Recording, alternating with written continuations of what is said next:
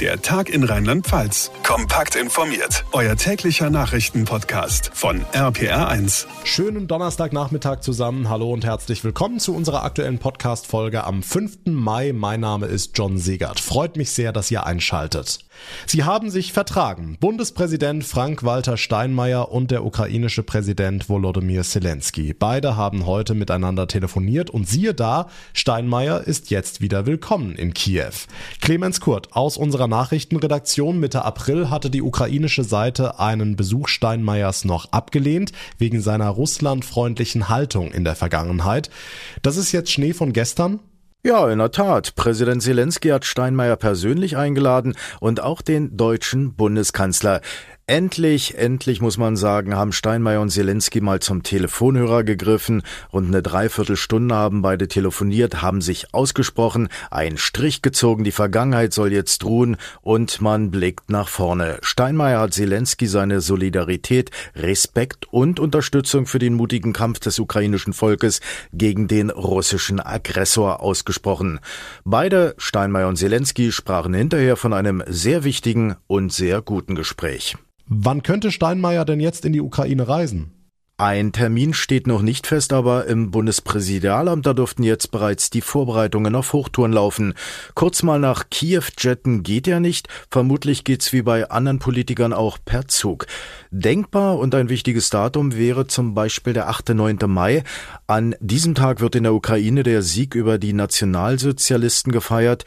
Zu diesem Datum hat sich bereits Bundestagspräsidentin Bärbel Baas in Kiew angesagt.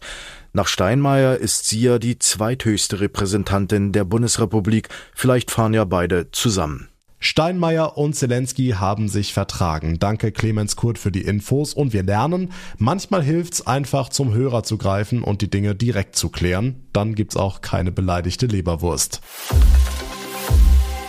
Ab nächstem Monat für Juni, Juli und August soll es das berühmt-berüchtigte 9-Euro-Monatsticket für den Nahverkehr geben, als Ausgleich für die erwarteten viel höheren Lebenskosten durch die Inflation und natürlich als Anreiz, damit bei den hohen Spritpreisen gerade so viele Menschen wie möglich vom Auto auf Bus und Bahn umsteigen. Wir hatten das Thema gestern schon mal, weil gestern und heute Vormittag unsere Verkehrsministerinnen und Minister von Bund und Ländern beraten haben, wie dieses Ticket genau funktionieren soll. Was schon klar klar war, Sabine Koppers aus unserer Nachrichtenredaktion, es gilt nur im Nahverkehr, nicht in ICE, IC oder EC. Genau, also für Menschen in größeren Städten mit gutem ÖPNV, da lohnt sich das Ticket wahrscheinlich schon, wenn sie einmal pro Woche mit Bus oder Bahn zum Sport oder Freunden fahren. In Regionen mit schlechtem ÖPNV muss man wahrscheinlich schon irgendwelche Tagesausflüge mit der Bahn machen oder vielleicht sogar tatsächlich äh, in den Sommerurlaub damit fahren, wenn man bereit ist, auf Komfort zu verzichten und mehr Zeit zu investieren. Denn das 9-Euro-Monatsticket, das gilt ja wie gesagt nur im Nahverkehr. Also da steigt man dann halt im Zweifel auch 20 Mal um und ist drei Tage unterwegs unterwegs. Und auf beliebten Strecken könnten die Züge in den Sommerferien natürlich auch rappelvoll werden und im Nahverkehr kann man ja keine Sitzplätze reservieren. Die Verkehrsverbünde, die versuchen zwar gerade schon alle MitarbeiterInnen äh, irgendwie zusammenzukratzen, um so viele Züge und Busse wie möglich fahren zu lassen, aber die kämpfen ja auch jetzt schon mit massiven Personalproblemen. Wenn dann noch mehr Züge besetzt werden müssen, müssen wir wirklich mal abwarten, ob das so alles funktioniert in den nächsten drei Monaten. Das ist ja auch eine Kostenfrage, ne? Ja, und das war oder ist auch immer noch der Hauptstreitpunkt zwischen den Länderverkehrsministerinnen und Bundesverkehrsminister Volker Wissing. Was geklärt ist, der Bund trägt 50 Prozent der pandemiebedingten Mindereinnahmen im ÖPNV in diesem Jahr. Die Länder fordern aber vom Bund auch noch zusätzliche Mittel generell für die Bereitstellung des ÖPNV. Dazu hat Wissing eben immerhin gesagt, dass der Bund erkannt hat, dass er die Länder zum Beispiel beim Ausbau der Bahninfrastruktur, also bei der allgemeinen Verbesserung des Angebots Schulz nicht allein lassen kann, wenn er ja will, dass mehr Menschen umsteigen? Ich möchte den Haushaltsgesetzgeber überzeugen, gemeinsam mit den Ländern.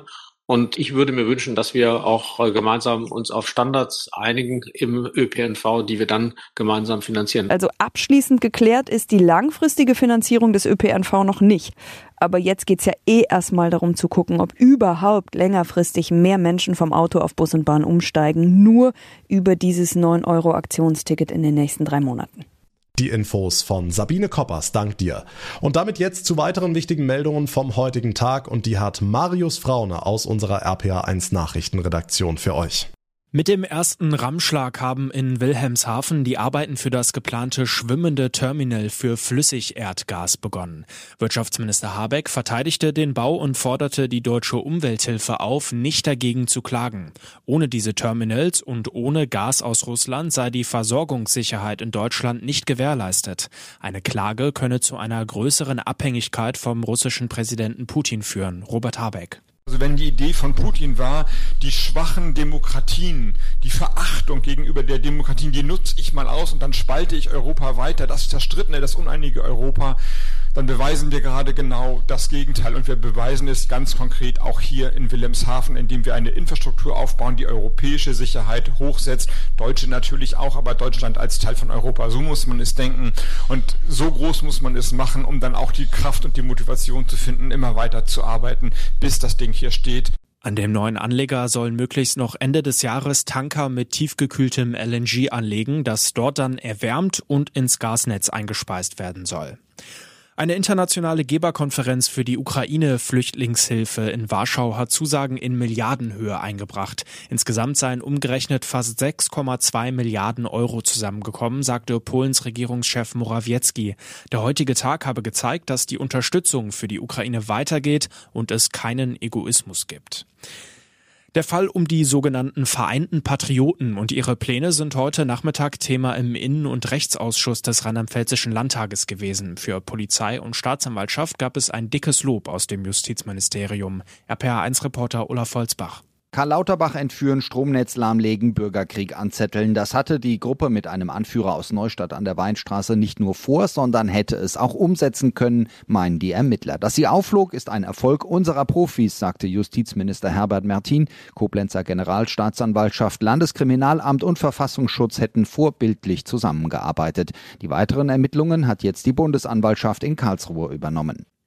Fast jeder zweite Bürger in Deutschland hat in seinem Umfeld bereits mindestens einmal Rassismus beobachtet. Das ist ein Ergebnis der Studie Rassismusmonitor des Deutschen Zentrums für Integrations- und Migrationsforschung. Demnach haben 22 Prozent der Befragten Rassismus auch am eigenen Leib erfahren, junge Menschen der Studie zufolge häufiger als ältere.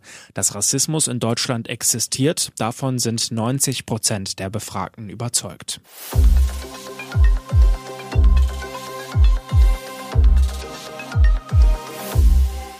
Ein Arzt bittet die Polizei letzten Montag in Mannheim um Hilfe. Ein psychisch erkrankter Mann habe seine Tabletten nicht eingenommen, es drohe eine mögliche Gefahr. Am Ende stirbt der Patient mitten in der Mannheimer Innenstadt. Bilder im Netz zeigen, wie zuvor zwei Polizisten auf dem Mann knien. Einer schlägt dem 47-Jährigen ins Gesicht und gegen den Kopf. Deutschlandweit wird jetzt über Polizeigewalt diskutiert. Gleichzeitig wird gegen die beiden Polizisten ermittelt. Es geht um den Verdacht der Körperverletzung mit Todesfolge. Aktuell wurden die beiden vom Dienst suspendiert. Wir haben mit dem Mannheimer Polizeipräsidenten Siegfried Kollmar gesprochen. Auch ihn haben die dramatischen Handyvideos von der Festnahme erschüttert. Es kommt schon vor, dass jemand einen Widerstand leistet, dass er Anweisungen nicht folgt, dass er fixiert werden muss auf dem Boden, dass ein Widerstand mal gebrochen wird. Das kommt schon vor. Aber das darf natürlich nicht passieren oder sollte nicht passieren, ähm, dass plötzlich jemand kollabiert und, und nachher noch stirbt. Also es ist für uns, für das Polizeipräsidium Mannheim schon eine furchtbare Situation. Das schüttelt uns durch als Organisation. Das, das wirft Fragen auf, um die wir uns kümmern müssen. Wir müssen natürlich ein bisschen geduldig sein, weil jetzt auch die, die Ermittlungen laufen, weil die Staatsanwaltschaft prüft und das muss man ein bisschen abwarten. Aber das schüttelt uns schon durch. Erschwerend für die Ermittlungen ist, dass die Beamten vor der Festnahme nicht ihre Körperkameras eingeschaltet hatten. Warum? Das konnte sich auch Polizeipräsident Kolmar nicht erklären. Vielleicht, weil die Situation so schnell eskalierte, vermutet er.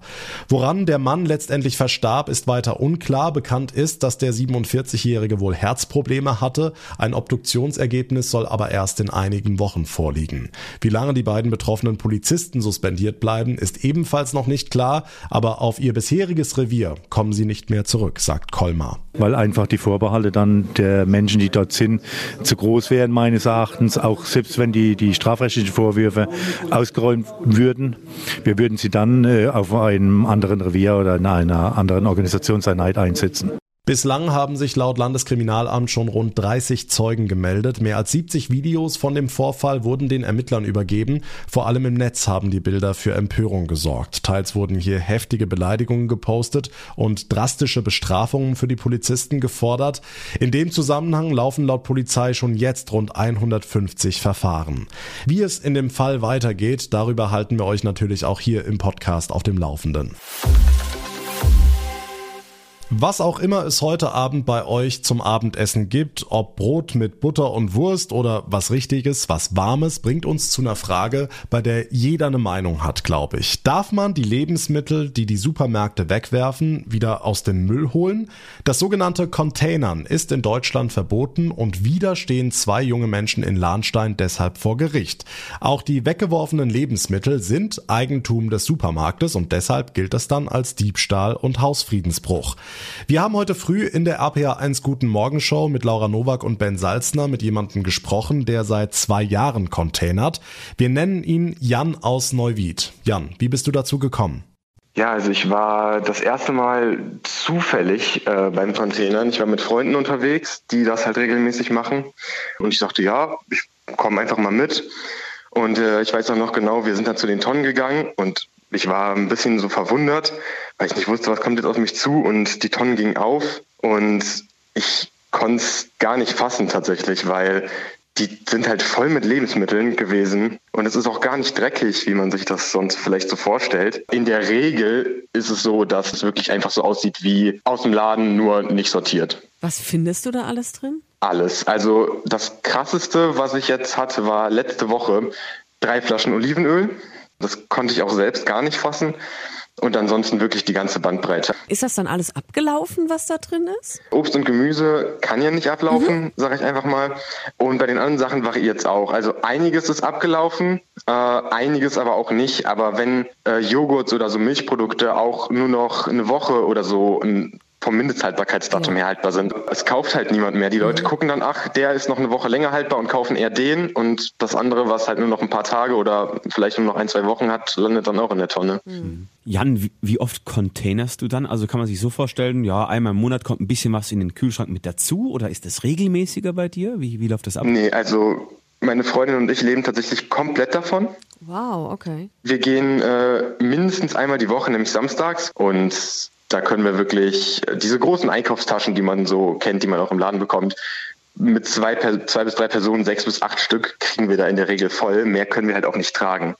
Aber es lohnt sich ja nicht nur für uns. Also wir geben viele von den Sachen auch weiter, ne, auch an bedürftige Leute, weil wir können, also erstens können wir es selber nicht brauchen und zweitens gibt es auch Leute, die brauchen es halt noch dringender als wir. Wenn wir uns das französische Modell anschauen, dann wäre es so, dass wenn der Supermarkt die Lebensmittel wegwerfen würde, würde der Supermarkt vor Gericht stehen, weil er noch gute Lebensmittel verschwendet hat, anstatt sie zu spenden. Und naja, hier ist es halt genau andersrum. Ne? So könnte es dann sein.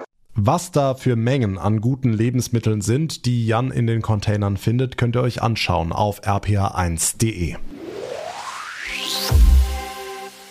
Nach rund einem halben Jahr im All ist der deutsche Astronaut Matthias Maurer auf dem Weg zurück zur Erde. Maurer und drei seiner US-Kollegen dockten am Morgen an Bord einer Raumkapsel von der internationalen Raumstation ISS ab. Alles natürlich live übertragen von der US-Raumfahrtbehörde NASA. Jetzt ist er auf dem Weg. RPA1-Reporter Ronny Thorau. Sieht denn alles gut aus für Maurers Rückkehr zur Erde? Ist ja alles andere als Routine.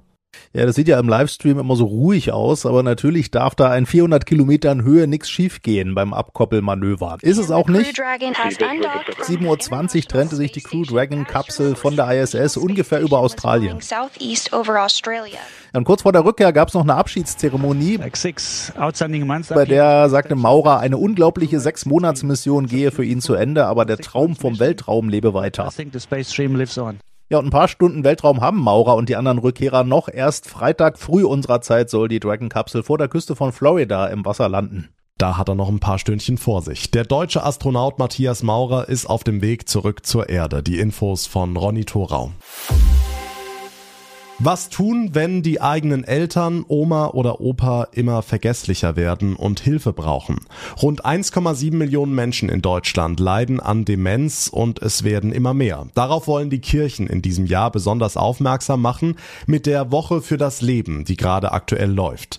Professor Dr. Andreas Fellgiebel leitet das Zentrum für psychische Gesundheit im Alter am Landeskrankenhaus in Mainz. Er ist Experte in Sachen Demenz und macht Mut, sich bei ersten Symptomen testen testen zu lassen, zum Beispiel in einer Gedächtnisambulanz. Herr Professor Fellgiebel, warum ist das so wichtig? Warum sollte man sich untersuchen lassen? Natürlich, vor die Therapie haben die Götter die Diagnose gestellt. Das heißt, wenn ich nicht weiß, was jemand hat, dann kann ich ihm auch nicht beraten, wie man es am besten behandeln kann. Gerade auch bei Älteren treten Vergesslichkeit und andere Veränderungen der geistigen Leistungsfähigkeit auch im Rahmen von anderen Erkrankungen auf. Und es wäre schade zu befürchten, dass es denn doch Alzheimer ist, wenn es was ist, was man behandeln könnte. Hm, Im Alter werden wir alle ein bisschen vergesslicher, das ist normal. Ob es im Rahmen ist oder aber eben beginnende Demenz, das lässt sich testen. Wenn die Krankheit noch am Anfang steht, was lässt sich da tun? Es gibt Medikamente, die die Nervenzellen, die noch funktionsfähig sind, in ihrer Funktion stärken. Also das ist so ein bisschen was wie Doping fürs Gehirn. Der Prozess wird nicht gestoppt, der Krankheitsprozess, aber die Nerven werden ein bisschen unterstützt in der Leistungsfähigkeit. Das führt dann unterm Strich dazu, dass man die Erkrankung so um ein halbes bis ein Jahr hinauszögern kann. Man kann ein bisschen was kann man mit Medikamenten tun. Jetzt steht ja in vielen Ratgebern sowas wie regelmäßiges Gehirnjogging würde helfen, aktiv zu bleiben. Was ist da dran? Bringt das wirklich was? Sich mit Dingen zu beschäftigen, die man kann und die man auf der Festplatte hat. Also Bücher zu lesen, sich mit Themen zu beschäftigen, die für einen interessant und wichtig sind, stabilisiert die geistige Leistungsfähigkeit. Ne? Und wer rastet, der rostet, gilt tatsächlich auch, wenn man eine Demenz entwickelt. Man rostet dann schneller, wenn man inaktiv ist. Klar ist, besonders für die pflegenden Angehörigen wird der Alltag irgendwann sehr belastend. Wie groß ist diese Herausforderung? Wie schätzen Sie das ein? Wie erleben Sie das? Die Demenzerkrankung stellt in der Partnerschaft einen tiefen Einschnitt dar. Ein Mensch verändert sich und das ist ein riesiger Stress. Nicht erst, wenn die Demenz fortgeschritten ist, sondern gerade am Anfang, wenn das anfängt sich zu entwickeln. Manchmal ist es so, dass die Partnerschaft im Rahmen der Demenzentwicklung am seidenen Faden hängt und der seidene Faden ist der Angehörige, nicht der Patient. Das heißt, die Aufgabe einer guten Versorgung oder einer guten Unterstützung ist, den Angehörigen zu stärken. Professor Dr. Andreas Fellgiebel leitet das Zentrum für psychische Gesundheit im Alter am Landeskrankenhaus in Mainz. Leben mit Demenz ist auch das Thema der Woche für das Leben der Kirchen. Die Aktionswoche läuft gerade. Noch mehr Infos dazu findet ihr auf rpa1.de slash himmlisch. Heute ist Feiertag, also Fußballfeiertag für alle Fans von Eintracht Frankfurt. Es geht im Halbfinalrückspiel der Europa League zu Hause gegen West Ham United. Und das Finale ist zum Greifen nah für die Eintracht, denn das Hinspiel von der Woche hatten die Hessen in London 2 zu 1 gewonnen. RPA1-Reporter Felix Christmann, wie heißt's immer so schön, wer heute aus deutscher Sicht nicht mit den Frankfurtern mitzittert, der hat den Fußball nie geliebt. Ja, also ich glaube, so in etwa kann man es schon sagen. Und womit? Mit Recht. Das ist einfach eine tolle Geschichte, was die Eintracht also auf den Platz zaubert in dieser Europa League-Saison. Wir erinnern uns an den Sieg und das Weiterkommen in Barcelona. Das war schon einmalig. Da hatte, glaube ich, die ganze Fußballwelt ihren Hut vor den Frankfurtern gezogen. Das ist aber irgendwie fast schon wieder vergessen. Jetzt geht's gegen West Ham ums Finale. Und ich habe mich sogar mal im Feindesland umgehört. Stehen denn sogar die Mainzer hinter dem Rivalen? Definitiv, ja. Also äh, in Barcelona, das war ja eine, eine, ordentliche Story und jetzt spielen sie in Frankfurt. Da geht's, glaube ich, richtig ab. Kommen wir hier aus der Region, ist ja jetzt nicht weit von hier und es ist eine deutsche Mannschaft, die im Halbfinale ist. Also Natürlich drückt man da die Daumen. Ganz ehrlich, es ist halt auch wirklich beeindruckend, wie das in Frankfurt läuft. Als sie äh, quasi in Barcelona das Camp Nou gekapert haben, das war wirklich beeindruckend. Der Tenor verdient hätte es die Eintracht auf jeden Fall. Und das meiner Meinung nach allein schon aufgrund der Choreografien, die die Fans immer auf die Ränge zaubern in der Europa League. Und ich habe mal Mäuschen gespielt. Auch heute Abend soll was geplant sein. Gänsehaut also schon mal vorprogrammiert. Ach ja, und äh, gekickt wird übrigens auch noch. Da will die Eintracht von Beginn an überhaupt nichts an anbrennen lassen, sagt Trainer Glasner. Unsere Herangehensweise ist klar, ich habe das den Spielern jetzt auch schon gesagt, dass das in unseren Köpfen ist, dass wir hier auf Sieg spielen zu Hause von der ersten Sekunde an mit unseren Fans im Rücken, dass wir hier jetzt nicht irgendetwas verwalten und schauen wir mal, sondern ganz klare Marschroute ist, äh, nach vorne zu spielen. Und das muss unsere Herangehensweise sein. Also deswegen Halbzeit, wir führen 2-1, aber ähm, wir ruhen uns nicht auf dem Ergebnis aus. Alle im Stadion und auch die vor dem Fernsehen zu Hause dürfen sich also schon mal auf ein Spektakel einstellen. Und wenn die Eintracht weiterkommt, dann geht's in Sevilla im Finale entweder gegen die Glasgow Rangers oder gegen RB Leipzig. In Frankfurt hofft man im Falle eines Falles natürlich auf die Schotten. Eintracht Frankfurt also mit einem Bein im Finale der Fußball Europa League. Anstoß ist um 21 Uhr. Wir drücken den Hessen die Daumen. Und das war der Tag in Rheinland-Pfalz für heute. Ich würde mich sehr freuen über eure Bewertung, zum Beispiel bei Spotify oder bei Apple Podcasts. Und wenn ihr unseren Podcast abonniert, dann verpasst ihr keine Ausgabe mehr. Einfach auf der Plattform, auf der ihr mir gerade zuhört, auf Folgen klicken. Dann kriegt ihr jeden Tag unser ausführliches Info-Update. Mein Name ist John Segert. Ich bedanke mich ganz herzlich für eure Aufmerksamkeit und euer Interesse. Wir hören uns morgen Nachmittag wieder. Bis dahin eine gute Zeit, einen schönen Abend und vor allem bleibt gesund. Der Tag in Rheinland-Pfalz, das Infomagazin, täglich auch bei RPR1. Jetzt abonnieren.